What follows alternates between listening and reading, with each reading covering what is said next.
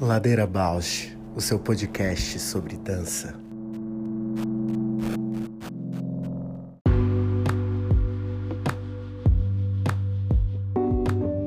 Olá, eu sou a Juliana Alves e este é o Ladeira Bausch, um encontro semanal para mover pensamentos de corpo, com temas que nem sempre vão para cena, sem glamour e sem mito.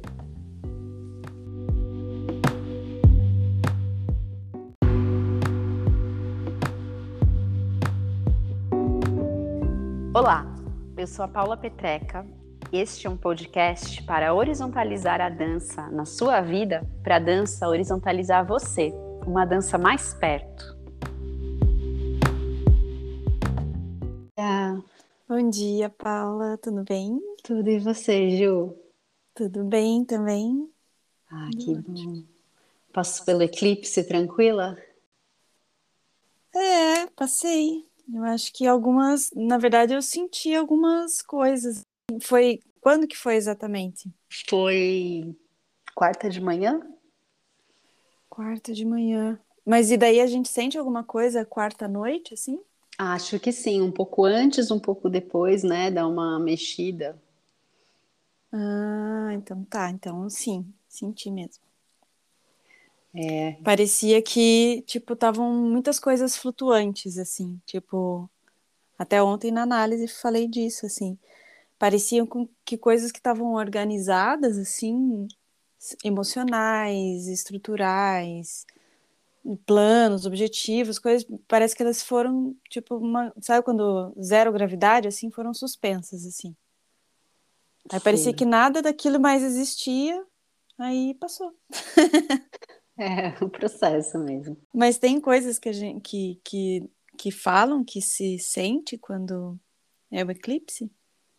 Ah, tem várias teorias, né? Assim, mais astrológicas mesmo. É momento onde chega menos radiação, né, do astro que está eclipsado para o planeta. E aí essa diminuição, né, de uma radiação, de um magnetismo, leva a gente a se perceber né? A gente percebe isso e, enfim, eclipse muitas vezes tem a ver com gerar crise, né? Gerar algum tipo de desconforto porque você percebe algo em você, né?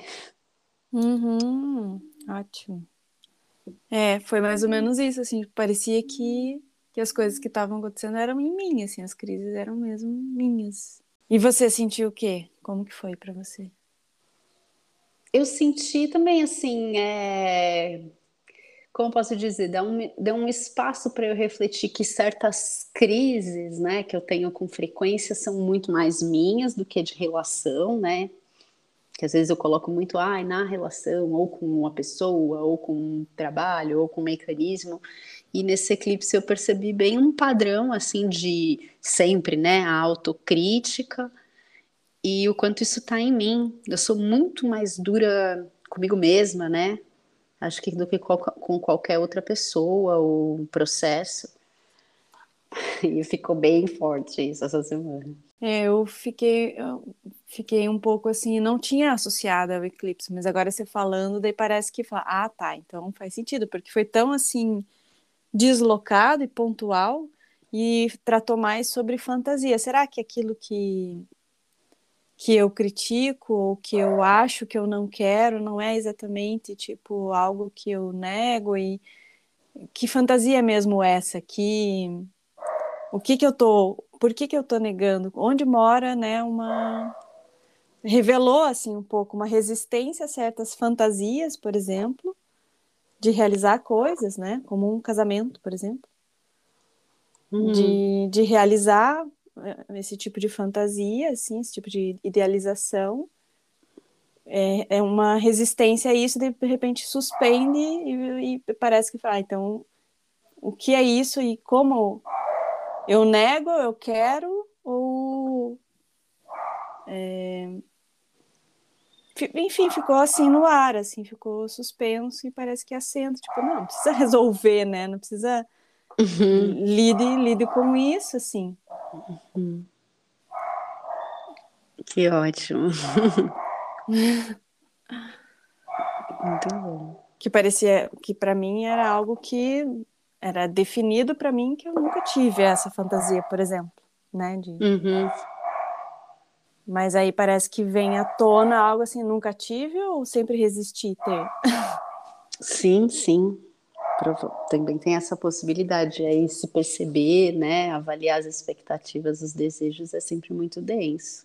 Uhum. É, eu fico, eu fico nessas reflexões em outro lugar, sempre, ai, sempre num lugar onde me pega, né? A, a questão da autocrítica, da cobrança, é no lugar da autossuficiência. Hum. e de estar tá muito, muito pouco ocupada de, ah, de pensar no, no, na construção dos relacionamentos, né? Seja nas parcerias, nossa, relacionamento amoroso, então tá algo que não tem o menor espaço e cabimento na minha vida. e tranquilo, sabe? Uhum. Mas aí quando, quando vem as reflexões do eclipse, eu pego, meu, pelo menos já que vai ficar tu com você mesma, seja doce com você. Nossa, que forte, sim. Na verdade, sempre, né? É, é disso que se trata, mesmo em relação, né? Antes olhar para si do que depositar as expectativas no outro, né? Nossa, tão profundo. E a gente fala, tipo, claro, né? Claro que é assim, né? mas na prática ali, quando você vê, você já está fuzilando o outro de expectativas, né? E aí me fala uma coisa que até também já já começando a abrir o portal da nossa convidada hoje e, e pensando em relação, né, em expectativa, como é isso, Ju, aí na, no, no acontecimento maternidade, na escuta da infância, das crianças? Ah, eu assim, eu agora é, tá um outro momento completamente diferente que eu acho que eu consigo ter uma lucidez melhor para olhar para isso, porque eu tenho tido mais tempo para mim, né?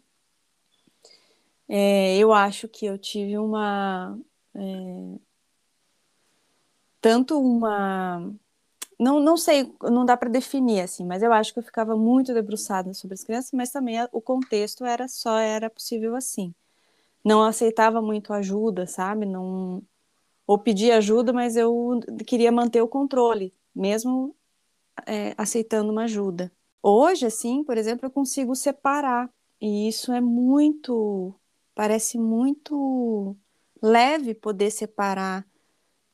Até assim, por exemplo, agora eu tô essa semana só com o Abel aqui, né? Uhum. Poder separar como eu sou a mãe só com o Abel. E como eu sou uma mãe só com a Maria, e como eu sou uma mãe só com os dois, e como eu sou uma mãe sendo filha na casa dos meus pais. É, parece que é tudo bem ser pessoas diferentes mesmo, né? Como eu sou uma mãe longe deles também.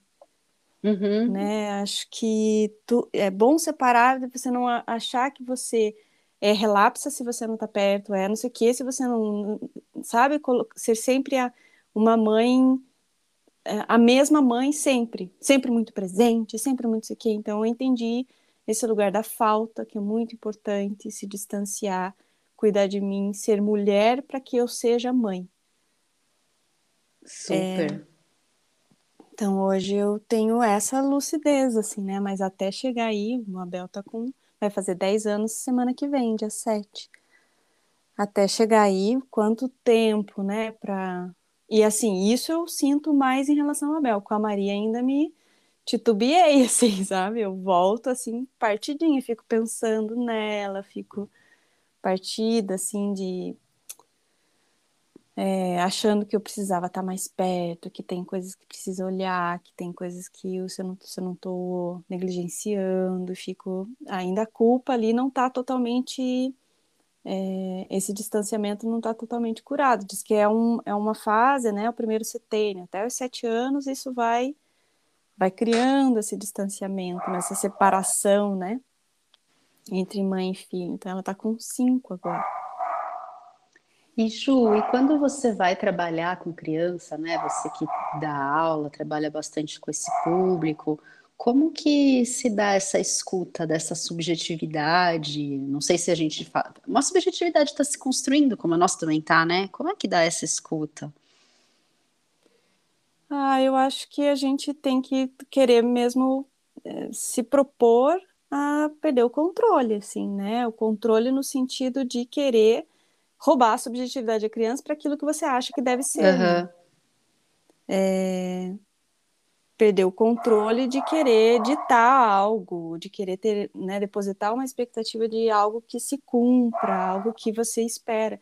Porque é nesse vazio, nesse abismo de expectativa sua com a criança, é que ela tem espaço para revelar ela. Né? É ali que ela é nesse vácuo, eu digo assim, que eu, é uma sensação que eu tenho, nesse vácuo que ela expande, assim, porque é criança é uma coisa absurda, assim, que se, se ela sente, assim, tipo, que tem tem muitas pessoas, até esses dias na reunião da, das professoras da, da Maria Flor, né? Elas, ah, como é que é a sua relação com o limite? Eu falei assim, olha, como eu sou professora de dança, e o corpo para mim é muito importante, o movimento é muito importante, então eu entendo que algumas pessoas acham que o meu o limite que eu dou não é o limite adequado, mas o limite que eu dou é o espaço que eu sei que a criança precisa ter para ela encontrar o limite dela.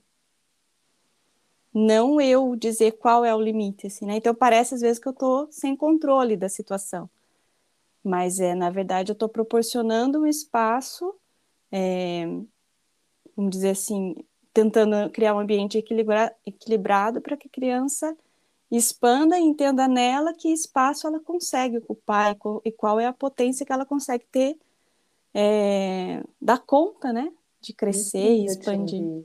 Eu lembro de quando a gente trabalhava, né, juntas e, e com a Joana também em Portugal e essa uhum. é, possibilidade dessa abertura com a criança para mim sempre foi muito muito desconfortável. E aí é, lidar com essa abertura, né? Com esse descontrole, porque eu sou do vamos lá, fila de dar ordem, eu sou a treinadora. Uhum. e aí, os anos que eu trabalhei no Brasil depois de volta com criança, chegou um ponto que eu falei: não, não, não. É, não, não dá, eu não consigo sustentar essa abertura do vir a ser, sabe? Eu já quero organizar e, e muito no, numa, num conforto para mim, né? Mas é uhum. louco que com adolescente, né, uma faixa etária um pouquinho além, é, eu me sinto mega em casa e abro um espaço de caos, que às vezes eu falo, institucionalmente pode ser até perigoso, assim, né? Pode uhum. tudo, vamos lá, espaço da liberdade e da rebeldia, mas fico pensando mesmo, né? O que, que também quando a gente trabalha com, com criança, com adolescente, o que, que convoca na gente, né, nessa relação. Eu, por exemplo, tenho uma imensa dificuldade de trabalhar com adolescente. Me desconcerta, eu acho que pega um Olha pouco no meu adolescente. Uhum. É, talvez pega pegue no... mesmo, né? Tô pensando aqui Porque também na tive... minha criança, quando eu vou trabalhar com criança. Uhum. Total, eu acho que tem muita relação mesmo. Por exemplo, eu eu, eu, eu tenho essa coisa de não lembrar, né, da minha infância. Dos. É, não lembro. Nossa, não lembro de nada, assim, até ali os 12, 13 anos, não lembro de muito pouca coisa, assim. E as coisas que eu lembro são sombrias, assim, sabe? Ah, tinha medo disso, não queria isso, não gostava disso, fazia isso, tentava isso. Sempre nesse, nessa vibração, sabe? A adolescência já é mais mais curado assim mas também é, naquela onda do sempre dedicação ao balé né? Uma coisa uhum. assim sempre muito então eu não vivi muito uma adolescência assim é, muito junto com os meus amigos assim. Mas foi, foi ótimo também. Talvez seja mais aquilo que a gente queira será que tem a ver com o que a gente quer é, buscar, curar, descobrir, viver, revivenciar? Será que tem? É, eu tô pensando nisso, porque às vezes eu acho que eu também ainda sou meio adolescente, que eu, que eu fiquei meio com um registro da adolescência muito forte no corpo, né? Uhum. E aí talvez é um lugar que onde a gente nutre, né? É, eu acho que eu, eu sou bem infantil, não, não infantil Mas eu, a quem eu me conecto, até pelo maternar, assim, né, é o ambiente da infância, que é onde eu me sinto, assim, acolhida, onde me, me, me traz muitas descobertas, mesmo hoje, assim, né, é o ambiente da infância, assim. E olha só, hoje a Uxa vem conversar com a gente, Uxa Xavier, que é uma mestrona, assim, no, no trabalho uhum. com criança, com adolescente, e eu tenho uma memória da Uxa, tenho várias, assim, é, memórias incríveis da Uxa, várias mesmo, mas eu vou trazer uma aqui agora, em relação a essa conversa.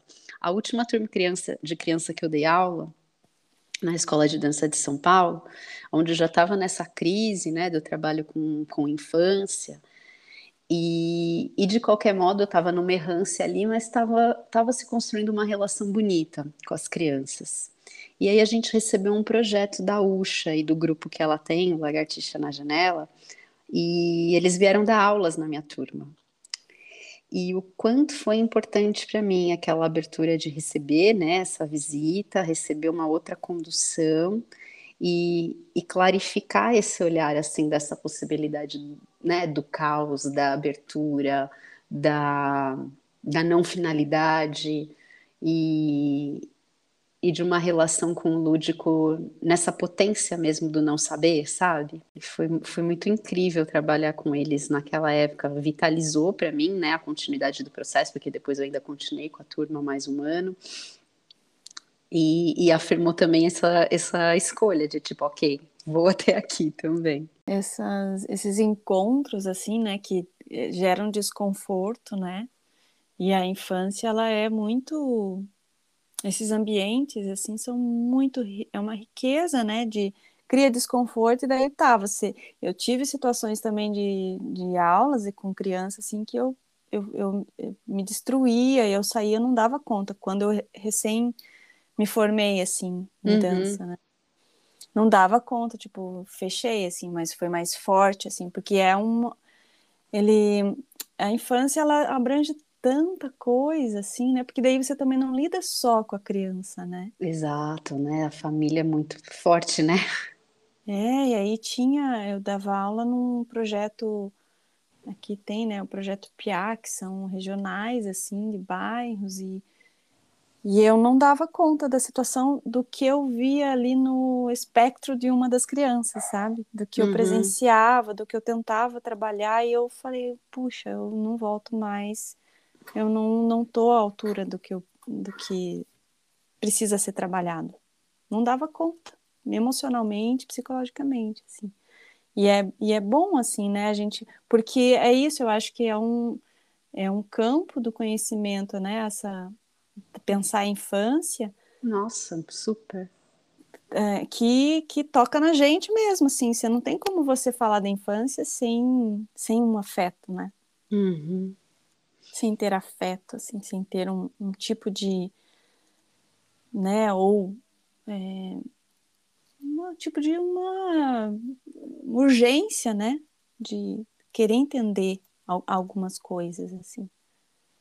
E nunca vai ser alcançável, né? De, também é um campo do, do, conhecimento que você nunca vai alcançar, porque a infância está sempre modificando, né? Tudo, tudo assim, né? Mas sempre está, por exemplo, agora tendo que associar com essa coisa do, né, dos, da, uhum. da questão emocional, da pandemia, é. da tecnologia. Isolamento, né? E ao mesmo tempo, quando é uma experiência rica, né? Como para mim daí foi é, lá em Portugal, com dias de mim na creche, para mim foi uma experiência riquíssima. Que daí uhum. falei, nossa, agora agora, peraí que eu acho que agora eu dou conta. Pode vir que vou peitar, assim. Que profundo, né? Muita... Uhum. Vou chamar, então, a Uxa para conversar com a gente. Ladeira Bausch, o seu podcast sobre dança. Oiê! Bom dia, Uxa! Bom dia! Bem-vinda, Uxa! Prazer, aqui é a Ju. Oi, Ju, tudo bom? Tudo bem, você? Bem feliz de, de, te conhecer e te ouvir aqui. Eu também, só preciso ver sua carinha depois. Manda ah, foto. Claro, ah, vocês claro. precisam depois trocar umas figurinhas, que eu acho que vocês vão gostar uma da outra. Olha eu já fazendo os Oba, matches. oba, oba. Muito bom, gente. Muito obrigada pelo convite. Estou aqui super honrada Ai, que delícia. com essa possibilidade de trocas, conversas, prosas, né? Uxa, se apresenta pra gente, conta um pouquinho quem você é, e a gente sempre faz uma pergunta aqui na ladeira, que é quem é você na ladeira? Escorregando como sempre. Ah, em total estado de escorregamentos. Deslizante. deslizantes. Então, quem sou eu? Meu nome é Ucha Xavier, eu trabalho com as infâncias, né? E no âmbito da dança, gente, há 40 anos, olha só que coisa emocionante, Uau. né? Muito tempo, né? Emocionante. É, muito tempo. Então, é uma trajetória, né, de muitas é, práticas, experiências, muitos corpos, né, que foram me acompanhando nessa vida toda e que não só me acompanharam, como me transformaram e me levaram para vários lugares, né, de pesquisa, é, entendimento de dança, entendimento de corpo, entendimento do que é infância, né? E que ainda estou na ladeira abaixo, deslizando e aprendendo muita coisa com tudo isso. Atualmente eu não estou mais dando aula, né? Já fazem uns 10 anos que eu não dou aula. Agora, como dizem lá no Lagartixa, eu fico mendigando aula. Quando alguém precisa ser substituído, eu falo assim: não, deixa que eu vou. Porque eu não tenho mais turmas, né? E, mas estou numa atuação bem profunda da pesquisa da dança para é, não para, né? mas com crianças em espaços abertos, junto com todos os performers do Lagartixa na Janela. Então, estamos aqui encerrando uma nova obra e estamos aí, ladeira abaixo. Nossa, já nessa tua fala já mudo aqui as perguntas, dá vontade de perguntar outras coisas. Mas é Ó, porque você vou falou. Espera só um pouquinho, eu vou fechar a janela, porque acabei Tá. de ouvir uma britadeira aqui. Só um instantinho. Eu acho que eu tô com uma britadeira aqui também. Ah, Pode Então, ser estamos minha. todos em britadeira. Ah, aqui também não, não tá nesse momento, mas ela pode chegar.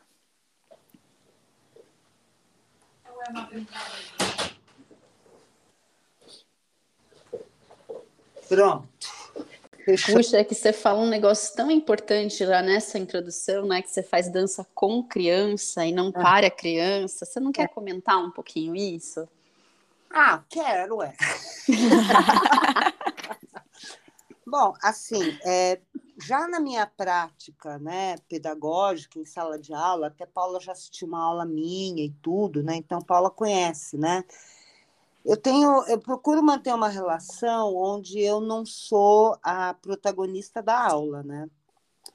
Mas eu construo mais assim uma relação de perguntas, provocações e, e, e como que eu vou junto com as crianças descobrindo, né, caminhos. Claro que existe toda uma estrutura, todo um pensamento pedagógico, pensamento em dança, óbvio, né, que não é uma coisa que, que, que é etérea, ela é bem concreta, por sinal, bem, bem corporifica, corporificada, mas que já, desde quando eu comecei a trabalhar, era uma coisa assim de estar num estado de coexistência com as crianças, sabe? E não me colocar como a, a dona do saber. Uhum. né? Nesse lugar de centralizar, mas de como que eu sempre tive na minha prática pedagógica um lugar de deriva dentro da aula, sabe? De entradas e saídas, de observações, é, é, trocas, provocações, construções. E isso já era, para mim, um estado de estar com, sabe? Uhum. E não eu chegar e despejar um conteúdo para. Sabe a, a diferença nisso? Então, quando eu resolvi, depois de muitos anos, que aquele processo em sala de aula, que para mim também era um espaço dramatúrgico de criação, tinha se esgotado num lugar de pesquisa, eu falei, ah, eu vou para a rua. Porque eu queria viver outras qualidades de encontro, sabe? E também uma relação de como que a dança com crianças também pode acontecer num espaço que não seja é, o espaço do teatro, né? Ou mesmo um espaço que ele já está formatado como um espaço pedagógico, né? Então, uhum. ir para a rua já me trazia essas perguntas, esses desafios, né? Porque eu não tinha resposta nenhuma. Sempre quando a gente vai entrar né, numa pesquisa, a gente não sabe, né? A gente vai. Uhum. E pode acontecer coisas muito interessantes, como também pode dizer, falar assim, ó, não é por aqui, é por outro lugar. Só que o que aconteceu é que se revelou um novo mundo para mim, sabe? Uma nova, nova possibilidade de encontros e também, com certeza, um, um lugar de uma pesquisa de dramaturgia, né? De corpo, de dança, né? nesse lugar que é o espaço urbano. Então é isso. O com ele funciona para mim, ele funciona e opera nesse lugar. Respondi. Super, e acho que a gente super se sintoniza nesse campo opa, aqui. Nossa, opa, e como? E aí, como é que foi, então, Uxa? Você está finalizando um projeto, um projeto que aconteceu Sim. em pandemia. Sim. Como é que foi isso? A rua, as crianças, a pandemia? Ah, nossa Senhora. Não foi, né, Paula? Não foi, né? Porque, assim, é, esse projeto, que foi um projeto contemplado pelo edital do fomento, quando ele foi escrito, ainda não tinha pandemia, uhum. né? E aí, quando ele foi contemplado, a gente estava no primeiro estado de choque, né? Uhum. Da pandemia, né? Esse corpo assustado de o que, que a gente vai fazer agora, então, foi todo um, um, caminho que assim a gente construiu muito juntas, juntas, né? Porque temos mais um, um rapaz agora, né? O Vinícius, para entender como que a gente ia construir esse trabalho. E mesmo é, as várias ações que vão acontecendo ao longo, né? Que faziam parte do projeto, né? Porque tinha ação encontros de deslocamentos, tinha a deriva, as oficinas com as crianças, a residência com artistas, né? E aí foi um lugar de vamos ver como é que isso funciona. Como todos nós, nesse momento, eu acho que foi a partir daí que a gente começou a se mover, né? E esse projeto ele tinha, claro, como sempre tem, os projetos Lagartixa, de fazer a pesquisa na rua. Uhum. Não tem rua. Não tem rua. Não tem rua, né? E então a gente foi atrás de uma questão que era assim, foi a primeira provocação, que tem muito a ver com a, a, a, a construção dessa dramaturgia, né? Que é, estamos de castigo, certo? Ah, que ótimo! O que, que a gente mundo. faz quando a gente está de castigo? O que, que as crianças fazem quando elas estão de castigo? Que no caso foi se desdobrando até chegar no o que, que você faz enquanto você espera. Então, todo esse trabalho foi construído nesse lugar de perguntas para as crianças, né? O que, que você faz enquanto você espera? Então, de alguma forma, isso já, já foi um, um meio de contato, né? Mas não com o corpo, mas mais com, com as sensações, as percepções da criança da espera, né? E aí a gente foi construindo esse trabalho, né? Primeiro a gente atua, porque isso também é, uma, é, um, é um material muito forte do Lagartixa, que são as nossas memórias, né? Então, assim, o que, que a gente fazia quando estava de castigo, quando tinha que esperar? Uhum. E foi um pouco o primeiro dispositivo do trabalho, né? E, e tudo esse, todo esse trabalho ele é composto com objetos, que é uma, uma coisa totalmente nova para gente, né? Então, o que, que a gente brinca, como que a gente brincava, o que, que a gente inventava com, com os objetos, enquanto a gente estava nesse estado de espera, né? Já vou rasgar uma seda aqui para você, eu sou muito sua fã, né, Uxa, oh. mas Estou ah. achando muito sensível essa escuta, né? E essa escuta da situação é. e a não romantização, né? Então é o castigo. Vamos lidar com isso e conversar sobre isso, porque eu acho que às vezes o que me afasta do território da infância é esse lugar rosa e azul, é. sabe? Ah, que vai né? É, e que vai romantizando, e que aí não, não olha para as questões que geram tensão, que geram é. frustração, como se tudo fosse só no âmbito de da satisfação, né? É, do prazer, né? Exato. não deixa, porque assim, o que é legal, que até a gente estava, a gente conversou muito sobre isso, e eu com essa minha experiência, né, de duas filhas e tudo, que era assim, ah, tá, tá de castigo. Aí para, fica um tempo lá no quarto, piriri, pororó, daí se vira e fala assim, pode sair. Fala, ah, não, aqui tá mais legal. né?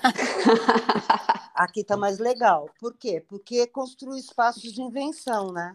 Uhum. Estados de invenção, né? Então tá de castigo, mas tá lá com aquele monte de coisa. É... Claro que existem várias qualidades de castigo, né? Nós estamos falando de várias qualidades, né? Porque também Sim. existem castigos que estão ali no, no âmbito da violência, né? Uhum. Que no caso a gente não entrou nesse lugar, né? Mas a gente entrou no lugar desse, dessa antiestrutura, né? Do que é você estar no estado de espera e o que, que você inventa. E, e, eu acho que isso não é só a criança, a gente também. Nós ficamos no estado de espera e tivemos que inventar, né? Total.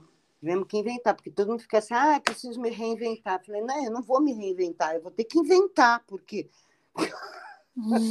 é. me reinventar eu nem sei se eu consigo, mas é, criar outras invenções, abrir espaço para outras percepções e outras invenções, aí eu tô topando, porque não vou me.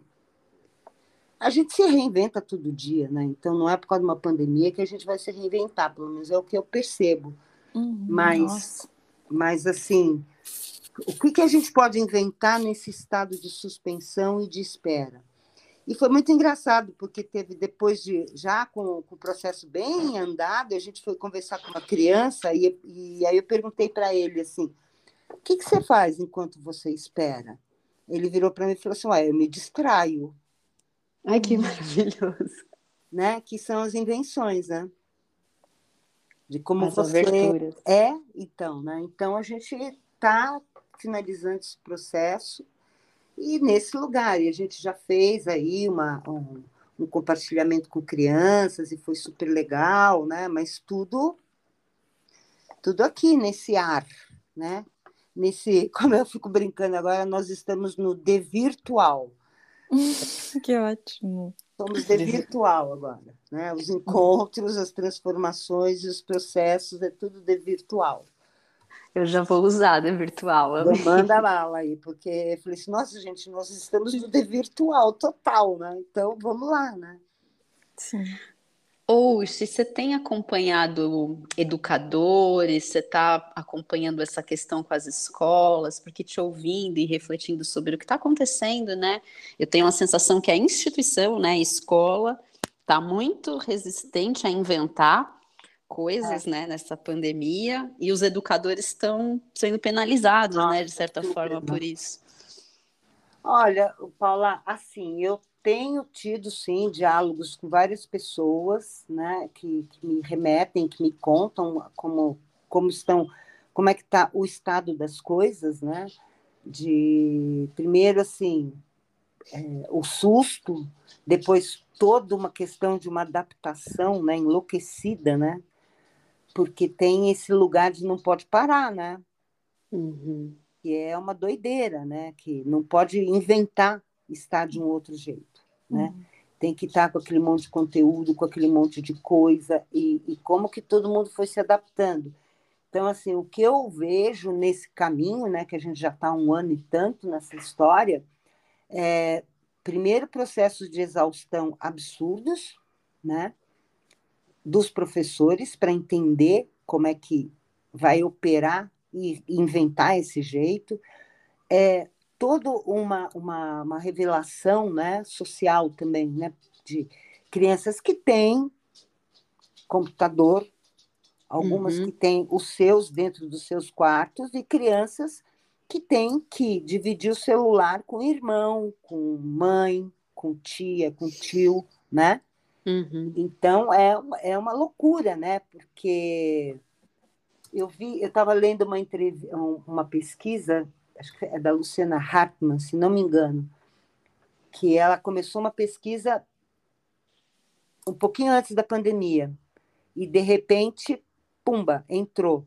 Então, uma das questões que foi levantada, que eram entrevistas com crianças, é que as crianças falavam assim, ué, mas por que, que não para tudo? por que, que a gente tem que continuar fazendo as coisas desse jeito, entendeu? né? As crianças, elas... Gente, é assim, por quê? Né, o, qual é o, o, o, vamos dizer assim, pensando nessa questão de produtividade, né, que a escola civilizatória tem, a gente sabe que é, é, as coisas estão acontecendo de uma forma extremamente fragmentada, né? Uhum. E como é que isso vai ser? Eu não sei, porque isso é uma coisa que a gente vai entender ao longo do tempo, né? Uhum. De, de como que isso, quais são os efeitos colaterais disso. Então, o que eu vejo, assim, pensando mais objetivamente na sua pergunta, é claro que tudo isso está completamente ligado com o processo político, né? Sim. Porque é, é, todo esse sistema capitalista que precisa se sustentar, seja numa escola pública como numa escola privada, né? E aí você vê, por exemplo, eu vi esses dias uma propaganda na televisão. Fiquei chocada, mas é isso que vai acontecer. É, de uma escola que já, já tem, já tinha toda essa, esse aparato tecnológico pedagógico. Então, eles estão 10 mil anos na frente. E claro que é uma escola que provavelmente a mensalidade são o quê? Uhum. 5 mil reais. Sim. Para mais. Já faz um recorte social, né? Exatamente, né? Então, isso tudo que a gente está vivendo é um, é uma, é, uma, é uma coisa que a gente só vai entender daqui a um tempo, né? Como é que isso vai é, reconfigurar, né? Porque as escolas públicas que a princípio iam ter é, laptop, né? Que iam dar, né? É, iPad para todos os alunos, nunca chegou, né? Hum.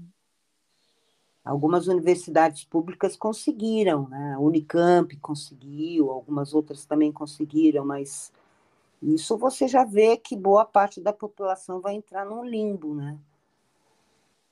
E é triste ver, porque é uma insistência, né?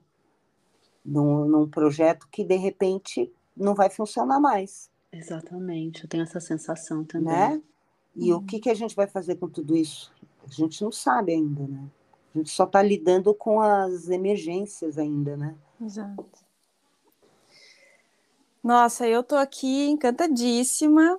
Tô assim, me identifico muito, tô, tô vibrando aqui é, que legal, um monte. Tô. Obrigada.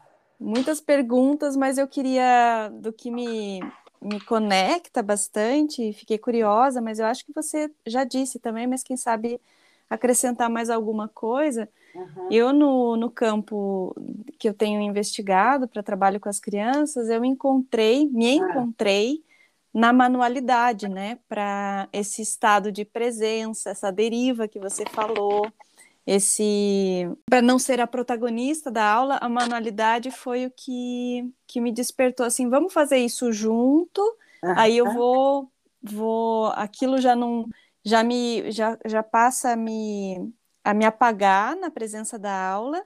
E aí eu vou propondo para que aquilo que foi vai sendo feito manualmente vai passando para o corpo, né? Como assim manualmente? Agora fiquei curiosa. E a gente eu proponho coisas para construir corpos, assim, a gente vai construindo com papel, com ah, fio, linhas. Interessante. E, e essa é a minha estratégia. Eu ouvindo, eu entendi que a estratégia de ir para a rua acabava sendo essa mesma ideia de vai para a rua e porque é algo que você pesquisa, vai também sendo algo que vai distribuindo a atenção e, e criando essa, esse não protagonismo, esse estado de, de deriva, né? Aham. Não sei, fiquei com vontade de, de saber é, mais ou menos como que se é isso ou se tem algo a mais também que você levou para a rua depois, né? Depois da tua experiência de 40 Eu anos. acho que quando eu levei para a rua, é, ficou mais assim, é um estado de encontro, sabe? Aham. E não como proposições, né? Porque todo o processo dramatúrgico, ele, todo, todo, tudo que o Lagartixa faz de construção, de pesquisa e tudo, sempre é atravessado pelas crianças, né? Uhum. A gente, por exemplo, o Varal de Nuvens, a gente fez um- um- uma parceria com uma escola que ficava ao lado da Praça das Corujas. Então, a gente deu umas oficinas, depois a gente levava as crianças para a praça, eh, dançava com eles já alguns, algumas estruturas que estavam mais organizadas, né? Para ver Uhum. como é que isso abria espaços de relação. Então foi mais ou menos nesse lugar, né? Assim, não tem muito.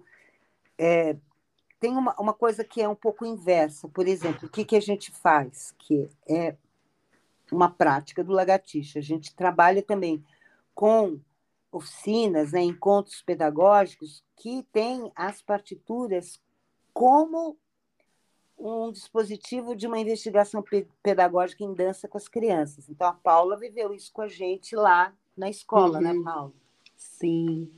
Né, de como que a gente ia trazendo é, materiais, ia trazendo proposições que fazem parte da, da, da performance, mas que também é um dispositivo pedagógico de conhecimento, de, de criação, de invenção em dança, né? Uhum. Então, é um pouco um outro processo, assim. É, mas achei super interessante isso, né?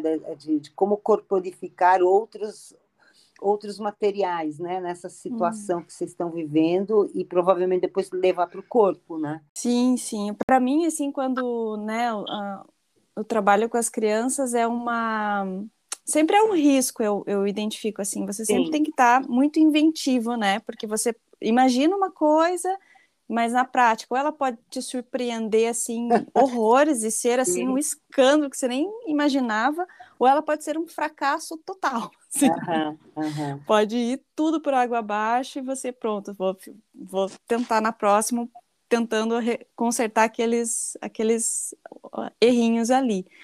E eu queria te perguntar, assim, quando algo desconcerta, né? Quando acontece aquele perrengue ali, uma situação que você não estava à espera, numa proposta, não sei o quê, tem alguma, é, alguma coisa que você fala assim, tipo, meio que uns, uns mandamentos? Como é que está o espaço? Como é que está a criança? Qual que eu- onde que eu recorro? Quais são as estratégias? Algumas perguntas. Tem alguma coisa que você tem de pronto, assim, para você lidar com essas situações? Eu não sei se é se entende pronto, mas de como que a gente vai, ao longo do tempo, entendendo qual é a dinâmica das crianças numa, numa sala de aula, né? Uhum. E aí a gente vai ficando esperta também. né? Rola uma esperteza. Mas, assim, isso que você está falando, eu acho que tem muito a ver com uma coisa de como que a gente pensa e constrói um planejamento de aula, né? Aham. E o que que você, dentro do seu lugar como professor, artista da dança e tudo, qual é o seu projeto, né? É, com cada turma, porque cada turma tem uma dinâmica, cada turma tem uma cultura, cada turma tem um modo de ser na vida, né?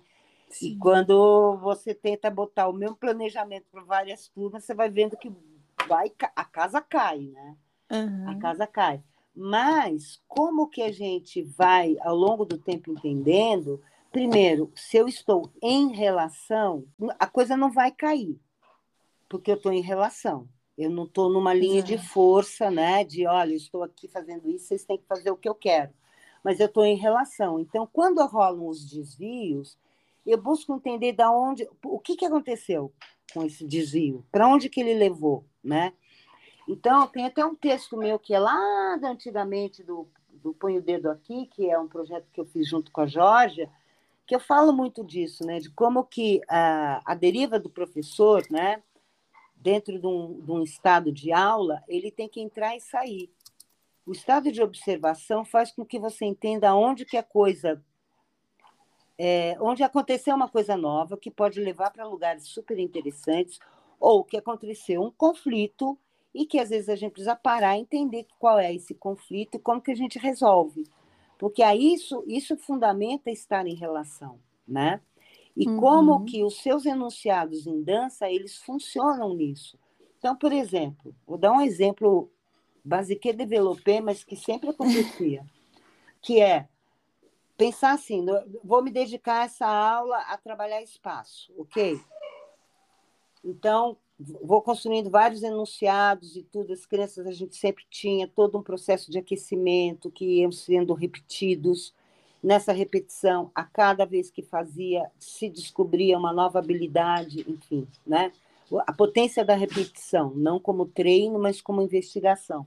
Uhum. E quando eu trazia um enunciado espacial, né, de, por exemplo, dançar em lugares pequenininhos ou ir expandindo o movimento, como vai se deslocando, por exemplo, tem crianças que têm uma questão muito séria com a concentração ou, digamos, com a percepção de si mesmo e do seu próprio corpo, que tromba, que bate, uhum. que tropeça e incomoda o outro, né? Um exemplo, que pode dar confusão, dependendo do número de crianças que tem na sala. Então, como que você recolhe isso e traz para um lugar de potencializar a observação do outro, né? Uhum. Então, quantas cartas na manga a gente tem para poder estar em relação? E isso eu acredito muito que é tempo de experiência, mas que sempre colocar a prática da observação. Né? Eu tinha, por exemplo, me lembro muito bem de, de duas alunas, quando eu tinha um estúdio, que elas não se bicavam. Elas não se bicavam, elas brigavam o tempo inteiro. Aí um dia eu resolvi fazer o seguinte: quer saber? Eu vou botar as duas para criar uma coisa juntas. Uhum. E vamos ver que babado vai dar. Sabe? Claro que ali junto, né? Perguntando: ó, você está ouvindo o que ela está falando? Vamos experimentar. Daí você experimenta. E de repente abriu uma porta que tinha assim, uma super identidade entre elas. Nossa, que lindo. Né? Porque eram duas forças muito equalizadas, sabe? De, de, de ah, desde uhum. que eu mando, sabe? Uhum. que interessante, né? Desde que eu comando. E a outra não aceitava, mas como que a gente, nesse lugar, que é também um lugar de corpo, entendeu? Uhum. Como é que a gente enxerga o corpo do outro? Como é que a gente abre isso? E elas fizeram uma coisa muito genial, e as coisas se apaziguaram, sabe? Porque também ficava um conflito que enchia o saco das outras crianças que não estavam, sabe? Nessa pilha de disputar é, liderança, entende? Então, são lugares que só a prática da observação e ah, quais são os seus instrumentos de leitura de movimento e de corpo que vão te fazer entender essa dinâmica, né? Agora, se é uma aula onde o professor faz, o aluno repete, isso não, não nem passa, uhum. né? Porque a sua disponibilidade, é outra, né? Isso não passa, porque nem é visto, né? E a criança também nem se coloca, né? Ela fica ali no lugar de tem que repetir para ficar cada vez melhor, né? Hum. Então, são âmbitos muito distintos, né? E eu vejo que esses elementos que eu vou trabalhando, que fui trabalhando durante muitos anos, eles super dialogam com a construção dramatúrgica, ou mesmo da investigação da dança contemporânea, certo? Uhum. Então, eu vou nesse lugar, assim. Muito interessante. Essa, essa frase, né, de a prática de observação para continuar estar na relação é, é, muito bom, realmente é muita, é uma riqueza. Concentrar nessa frase é muita experiência para entender o que é. mas então, mas tem uma coisa que também eu acho que é muito legal, porque isso eu converso muito com os meus alunos, né, dos cursos que eu dou aula, que é assim, todo planejamento é um processo de criação, sabe? Se você, como educador, seja do corpo, seja das artes visuais, seja da matemática, seja de todos os âmbitos, planejar é um processo criativo. Uhum. Né? Então, quando a gente se coloca nesse lugar, eu acho que as coisas abrem. Com certeza. As, sabe, as, as janelas se abrem, né? Porque você se dispõe a estar em relação. E não em estado de domínio, né? Porque, Sim. meu, cansa ficar tentando dominar também, né? Pelo amor de Deus, né? Sim. É um gás danado, né? Um estresse, né? E eu com essa com essa minha que eu estou investigando também, com essa questão da manualidade, eu, eu digo que além, eu tenho tentado defender essa ideia, né? Que além de ser uma criação, é um estado de, ah, é, de artesã também, de um artífice. Né? Bem interessante isso, né? Como, como tem esse diálogo, né? Uhum, de você ter que ficar pondo a mão na massa ali o tempo todo para É. não fugir, não escapar nada assim da relação. Ter que fazer, não, não deu aqui, tenta de novo, É. com a mão assim, tateando mesmo. Muito legal, muito legal, interessante isso. Manda uma foto para eu ver, fiquei curiosa agora. Mando, mando sim. É, tô, tô no processo agora de, de escrita do, do mestrado e mas vou, mandar algumas Falando nisso, eu lembrei do Nicolai, né? Porque Nicolai, ele, o Alvin Nicolai, ele era marioneteiro, né? Ah, sim. É verdade. né? Ele era marioneteiro, né? Ele era do teatro, de teatro de boneco, né? Aham. Bem, eu acho que a gente vai se encaminhando pro, pro final. Acho que você já falou um perrengue. Nossa, eu fiz toda a lição de casa aqui, gente, escrevi um monte de coisa. Maravilhosa. Eu fiquei com vontade de falar de uma aluna minha, que é, foi o meu perrengue, a Júlia. A Júlia fazia violino, fazia inglês na escola que eu dava aula. E daí a aula era aquela, tipo, contraturno, assim, né? Às Uhum. seis e meia da tarde, ela já estava assim, não queria fazer nada, né? Exausto, Então, né? exausta, ela tava tipo de saco cheio, assim. E aí toda a aula, né, o aquecimento, não sei o quê, e era balé, era a escola pedia que fosse balé. E aí, aí ela ficava assim, enquanto todo mundo tava alinhadinho fazendo, né, o placimã, as coisas, ela tava dando voltas, correndo assim, em volta de todo mundo. Ela estava dando o depoimento dela. Sim, eu observando. Daí, tipo, duas semanas antes de, de estrear o trabalho, eu assim, meu Deus, o que que eu vou fazer com? Daí eu falei, quer saber? Eu, se eu podia, não, não tinha muita liberdade para fazer cenário, para mudar muita coisa. Eu só pedi assim, ó, coloca um balanço dentro, aqui no um quarto de cena, só um balanço. Ah, E a Júlia vai ficar nesse balanço. E ela delirou, ela amou. E todo mundo assim ficou assim, nossa, como assim? Ela nunca fez nada, ela ganha um balanço balançar. O que, que eu preciso fazer para ganhar um balanço? Mas ela ficou tão feliz e todos os outros que fizeram, que eles escolheram fazer durante todos os ensaios, e ela tava assim, inteiraça, assim, só no balanço. Durante a coreografia inteira ela se balançou e saía feliz, realizada. É, então, né? É, e, e ela esteve com, né? Aham. Exato. Com, né? Ela não estava ali como algo que não fazia parte, né? Eu acho que isso é Sim. muito importante, né? É, Foi um aprendizado, assim, claro, se eu conseguisse é, ouvir de cada um, né? Mas ela precisou fazer muito, né? E porque era uma turma grande, é aquela história, contraturno, balé, não sei o quê, Aham. escola particular, todas as coisas que ameaçam qualquer ruptura que você tenta fazer, né? Aham. Mas a, a conquista da Júlia, para mim, foi uma conquista também, assim, né? De É, e- desconstruir.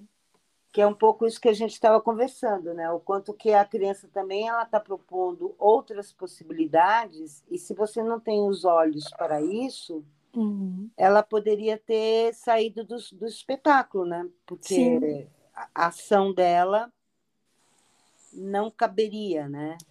Ela estava o- mais Vander Cables do que o balé clássico, né? Sim. Como é que vai fazer, né? Como E é que o- lida com isso, né? E o balanço dialogou com o espetáculo inteiro, assim. O é. balanço acabou modificando todos os trabalhos. Foi, assim, riquíssima a experiência. Mas então, mas isso é a prova de como estar com também é um processo de criação de quem está dando aula, né? Quanto você está aberto para viver outras provocações, Uhum. né? Porque senão, ué, sua aula é sempre igual. E aí, qual é a sua ética, né? Em relação à criação, em relação à, à infância, né? Exato. Tá tudo, tá tudo dentro, né? Você leu o que ela disse, né? E soube, de alguma forma, criar uma, uma- um outro campo para ela, e, e tá tudo certo, né? Sim, para não, não, não responder a algo que não é aquilo que se propõe a arte, a dança, né? Exatamente. Se eu é, oprimisse ela, não, fica aqui ou então sai, é. né? É, é, completamente ao contrário daquilo que se propõe exatamente a dança, a é. arte, o movimento. É, exatamente, porque assim, ah, isso é errado, isso não pode. É, exatamente. O que é errado, meu Deus do céu, né? Uhum. O que é errado. Vamos na errância, vamos errar mais, gente. Isso. Bem, eu queria, não sei se, se você teria algo para descrever, não sei, Paula, você acha que. É, a gente tem esse exercício, Uxa, de é. tentar descrever um movimento, descrever um gesto, até uma cena de espetáculo, né? Para fazer esse exercício de, de dançar em palavras. Ah, que legal. Não sei se você quer descrever do espetáculo atual, que ninguém viu ainda. Do atual ainda não, mas posso falar de um outros, que, por exemplo, a gente está agora fazendo uma residência é, com artistas e com crianças. Até no, agora no domingo vai ter um encontro público. Ai, que bacana. Que é o Dançando Juntos. Então eu vou descrever aqui uma partitura do Breves. Maravilha. Que a gente trabalhou tanto com as crianças como com os adultos e que é um e-book que está disponível lá no site do Lagartixa para todos os criadores, educadores usarem com as crianças, né? Então eu vou vou aqui dançar com o gesto da minha voz a partitura das medidas, que é muito legal, que uhum. é eu dei 3.500 passos até chegar aqui. Meus pés são grandes por isso, os meus passos foram mais rápidos. Aqui, onde estão os meus pés, passa o trópico de Capricórnio, que vai se encontrar com o trópico de Câncer, e o meu corpo vai ficar bem no meio entre os trópicos. Quantos, quantos dedos cabem no meu corpo? Quantos palmos de mão cabem na sua cabeça? Que lindo! Eu fiquei aqui medindo. Medindo, né? É, é muito legal. É muito legal. Eu criei na imagem, assim, na imaginação, corpos com muitas palmas e, e, cabeça com muitas palmas e corpo cheio de dedos, assim, só dedos. É essa, essa, é uma partitura que foi que quem faz é a Tatiana Cotrim e que ah, foi tá. e que foi uh, ativada pela memória dela de contar passos enquanto andava. Incrível. Na, na infância. Aonde que está esse book, Uxa? Fala o site para as pessoas poderem oh, pesquisar. É www.lagartixanajanela.com.br Lá tem várias janelinhas, né? E tem uma que chama é, e-book.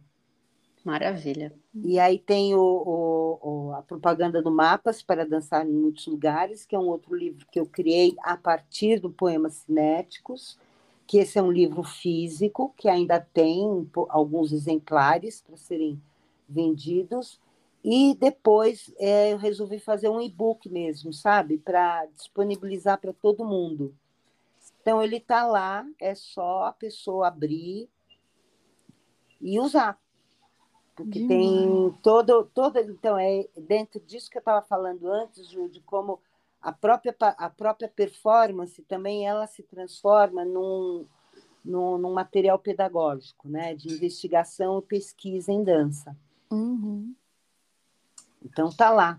Chama Ir Além tá bom? Porque ele é público, gente. Ele é público, é para ser usado, brincado, dançado e tudo mais. Eu nem falei com a Paula, é, eu tô com a vontade de fazer agora a dica Bausch, que é toda semana a gente dá uma dica, né? De... Ah, que legal! Vai entrar esse já, o dica Bausch. Dica Bausch é bom. Vamos entrar, maravilha. O e-book. Então, eu mando para você, Paula. Tá bom, combinado. Então, Uxa, deixa seus contatos para quem quiser te procurar, ou as lagartixas, seguir vocês na re... nas redes. Isso, a gente tem o Instagram do Lagartixa, né? Que é só mandar mensagem lá.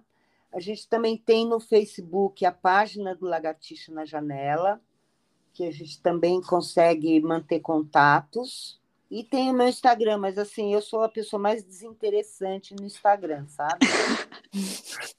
mas o, o, o, Instagram do Lagartixa é mais interessante do que o meu. É, é arroba lagartixa na janela, né? É isso, arroba lagartixa na janela. É só entrar lá, seguir, mandar mensagem. E pelo, pela página do Facebook também que a gente sempre está uhum. conectado, as pessoas mandam mensagem, a gente responde, faz conexões, enfim.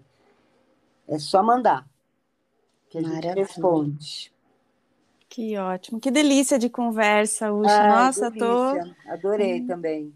Agradecida demais. Boa dupla, vocês duas. Depois me manda a foto aí, Ju, que eu quero ver esses corpos. Muito obrigada, querida. Amei te ouvir, como sempre ah, amo. Delícia, Paula. Espero que esteja tudo bem com vocês. Maravilha esse projeto, que eles tenham muito sucesso.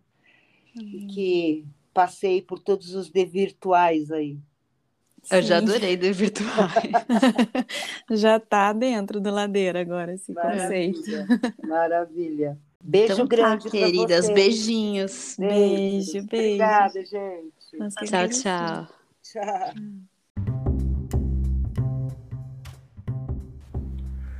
Ladeira Bausch, o seu podcast sobre dança.